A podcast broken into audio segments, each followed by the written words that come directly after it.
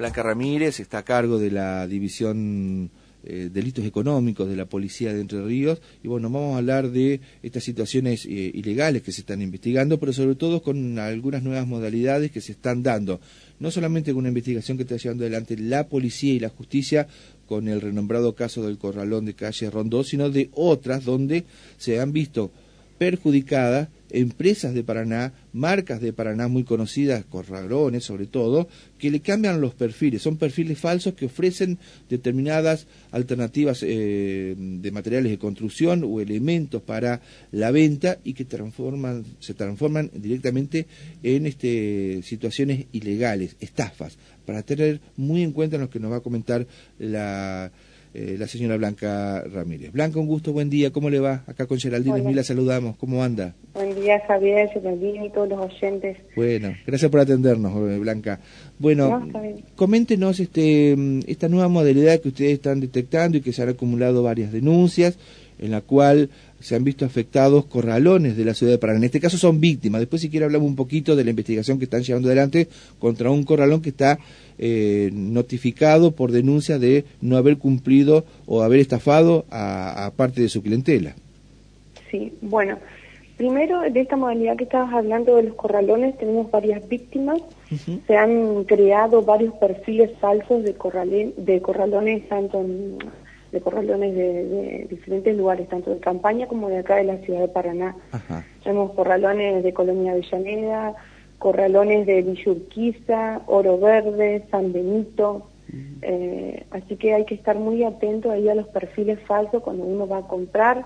Eh, es muy similar la página o cómo ofrecen los materiales a cómo ofrece el corralón.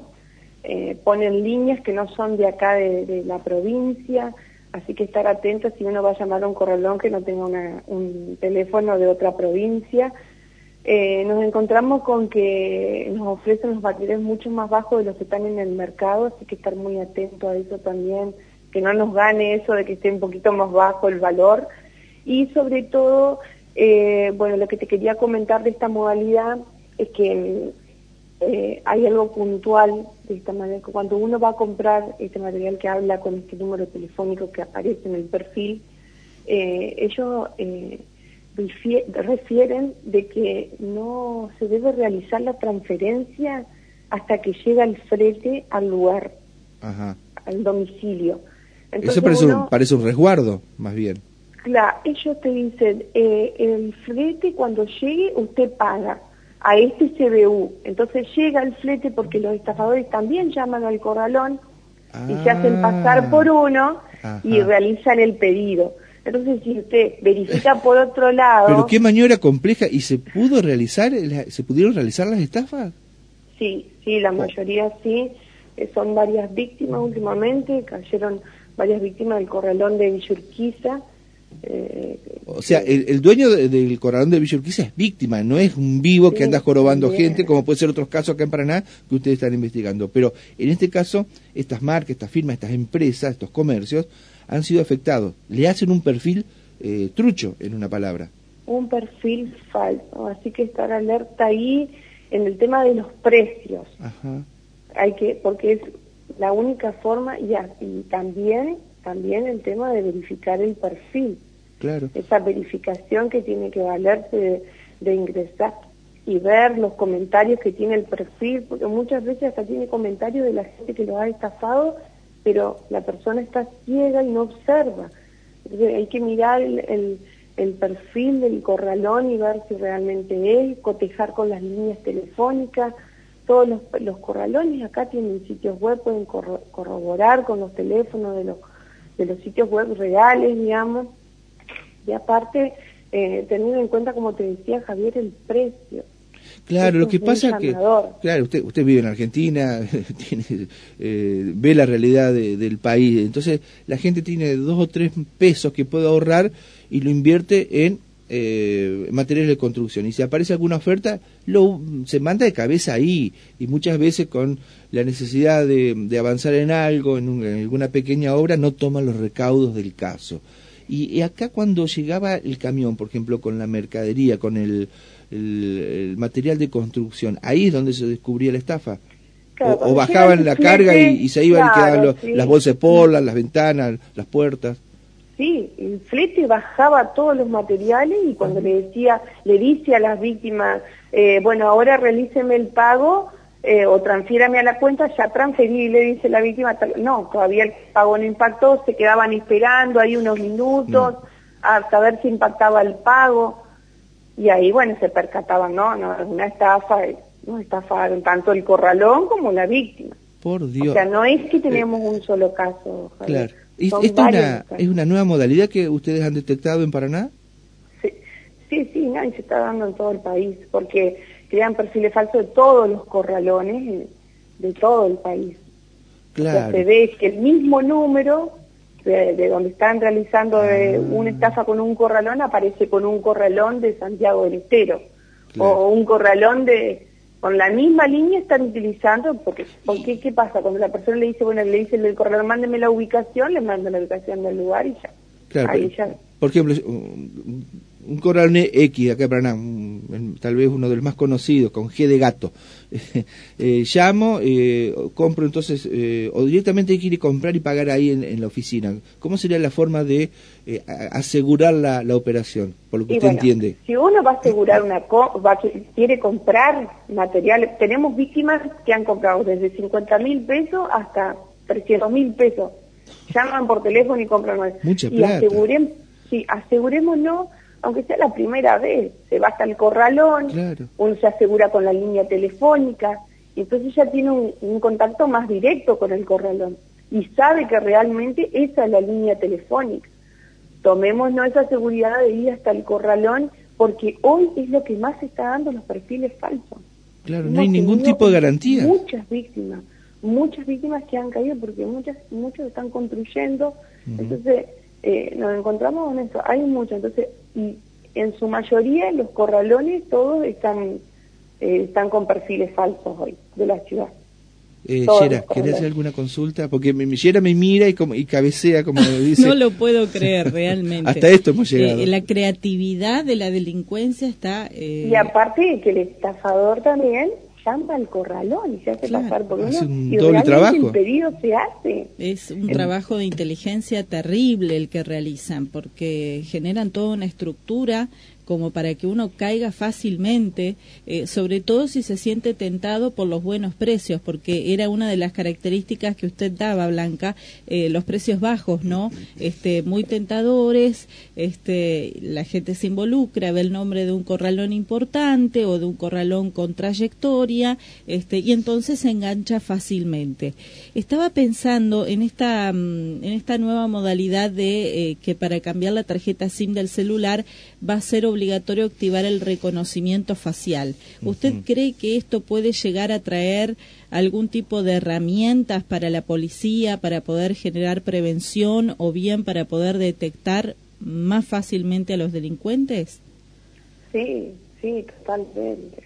Es una medida de seguridad más, totalmente. Para nosotros sí. Para ustedes sí. Bien. Sí, sí, para investigar, sí, tenemos mucho. Usted me dice con las tarjetas. Claro, las tarjetas SIM, dentro de muy poquito, este, va a haber una exigencia, este, sobre todo para, con el fin de, de prevenir las estafas, ¿no? Entonces, las tarjetas SIM, es el chip que uno coloca en el celular, este, con ese número de teléfono que uno puede comprar, este, va a ser obligatorio activar el reconocimiento facial con el teléfono. Así Nosotros lo tenemos con algunas tarjetas a eso. Ajá. y lo trabajamos con medidas judiciales, o sea, con una orden judicial podemos obtener la imagen, eh, porque la propia, el propio cliente hace el control eh, biométrico, me dice usted, facial. Claro, exactamente. Entonces, bueno, eh, hay varias tarjetas, algunas tarjetas ya lo tienen a eso.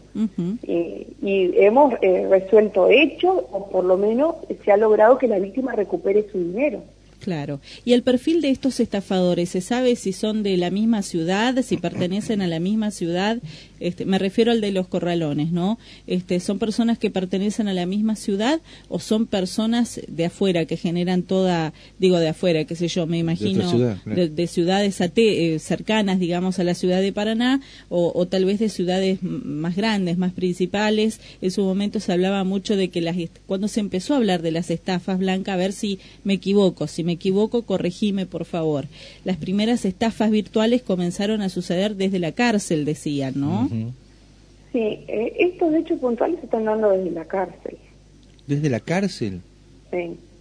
¿Y cómo pueden tener la infraestructura para llamar a un corralón de Paraná, de Villa Urquiza, no sé, de Oro Verde, organizar la, la, la, compra esa, que vaya el flete, eh, le pague la víctima eh, y haga la transferencia? ¿Y a dónde va esa plata? Y va a diferentes cuentas. pueden ser familiares de los internos, o, pueden ser personas que consiguen que les entregan, venden las cuentas.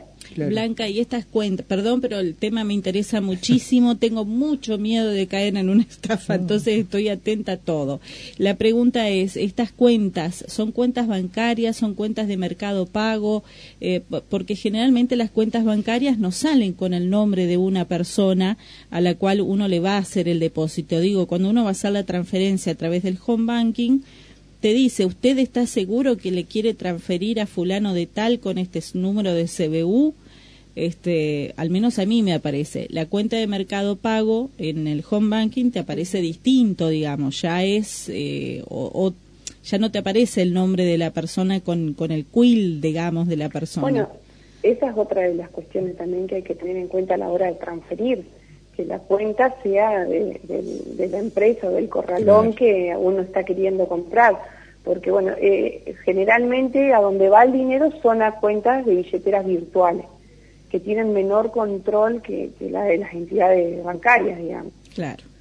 Porque yo, eh, yo, pensé cuando hablabas de la posibilidad de que sean de, de otras ciudades, que debe ser algún estafeta, estafador, bueno, no sé, de, Rosario, de, de Buenos Aires, que se centralizaba y, jorobaba al corralón de, Santiago del Estero, de La Pampa o de Paraná, ¿no? Así que han detectado que son de las unidades penales.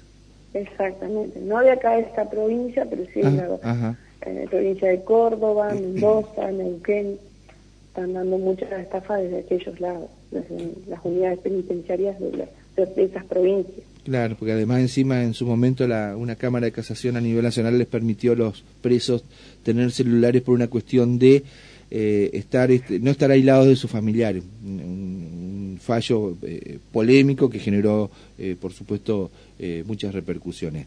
Bueno, ¿qué se puede hacer para evitar esto, Blanca, estas estafas? Y bueno, que nosotros le recomendamos hoy en día que si uno va a comprar en un corralón, que se acerquen al corralón. Sí, sí, sí. Eh, eh, con el tema de la línea telefónica, tener ahí, en el momento que uno se hace presente en el corralón, interactuar y conseguir el teléfono exacto del corralón. Porque hoy en día hasta el, hasta el perfil, usted se imagina que la maniobra hasta te hace, si uno averigua por otro lado la línea en internet, se toma la comodidad del internet de quedarse en su casa, y llama, puede estar llamando de vuelta al estafador, o puede estar llamando al corral y ya, ya, se hayan hecho pasar por uno. Entonces, lo mejor por ahora, porque todos los perfiles, todos los corralones de la ciudad están siendo afectados por esta, por esta maniobra, o sea, lo, ideal es acercarse al corralón, hacer un contacto con el vendedor, con el corralón, y bueno, y de ahí, bueno, acordar con la línea que ellos ofrecen. Es un doble mecanismo de estafa paralelo a, dos tipos de víctimas. La que quiere hacer la compra, eh, el usuario común, el vecino común de Paraná o de donde sea, y el otro es el comerciante, porque lleva el material y lo baja. Después lo tiene que ir a buscar o cómo sigue la historia. Y, no, y nos hemos encontrado con personas que bueno vuelven a pagar todo y también hemos encontrado con personas que enseguida hacen subir todo al flete y se retira el flete. Por Dios. Eh, ¿Cuántas eh, eh, denuncias más o menos ustedes han recibido? Vos me decías muchas, pero para tener una idea, ¿10, 20, 50? Y unas 15 denuncias más o menos. ¿En una semana? Es muchísimo, claro. ¿Y ustedes han contactado con policías de, de otras partes de la Argentina y andan con el mismo drama? No, es la modalidad. Ajá. Finalmente nosotros los tenemos un grupo de las sedes de investigaciones y colocamos la modalidad y enseguida todo pasan a informar de que están teniendo hecho. Está muy bien. Eh, dos preguntas finales. Una, tiene que ver con la investigación que ustedes llevan adelante junto con la justicia por el corralón de calle Rondó, donde sí ahí el corralón o los titulares del corralón están siendo denunciados por estafa. Bueno, ahí están viendo en la justicia cómo sigue la historia. Eh, ¿Qué es lo que falta realizar o por lo menos los nuevos eh, procedimientos o trámites que ustedes están ejecutando? Bueno, mira, nosotros todavía seguimos recepcionando denuncias. Eh, ya vamos más de 20 denuncias que las pasamos a, atención primaria y bueno, después pasan a investigación y litigación. Eh, eso ya. Y después respecto de lo que se secuestró, eso está todo en manos de la, de la justicia. La justicia es la que está analizando eso, los fiscales. Así que bueno, nosotros no tomamos participación en ese análisis de la, de la evidencia por el momento. No, quiere decir que no nos pidan esa, esa colaboración. Pero en eso quedamos hasta el momento. Yo sé que la fiscal está tratando de establecer si va por el lado de la estafa o la, o la parte civil. Exactamente, que es un incumplimiento de, de, un, de, un contrato. De un, ajá, Está bien.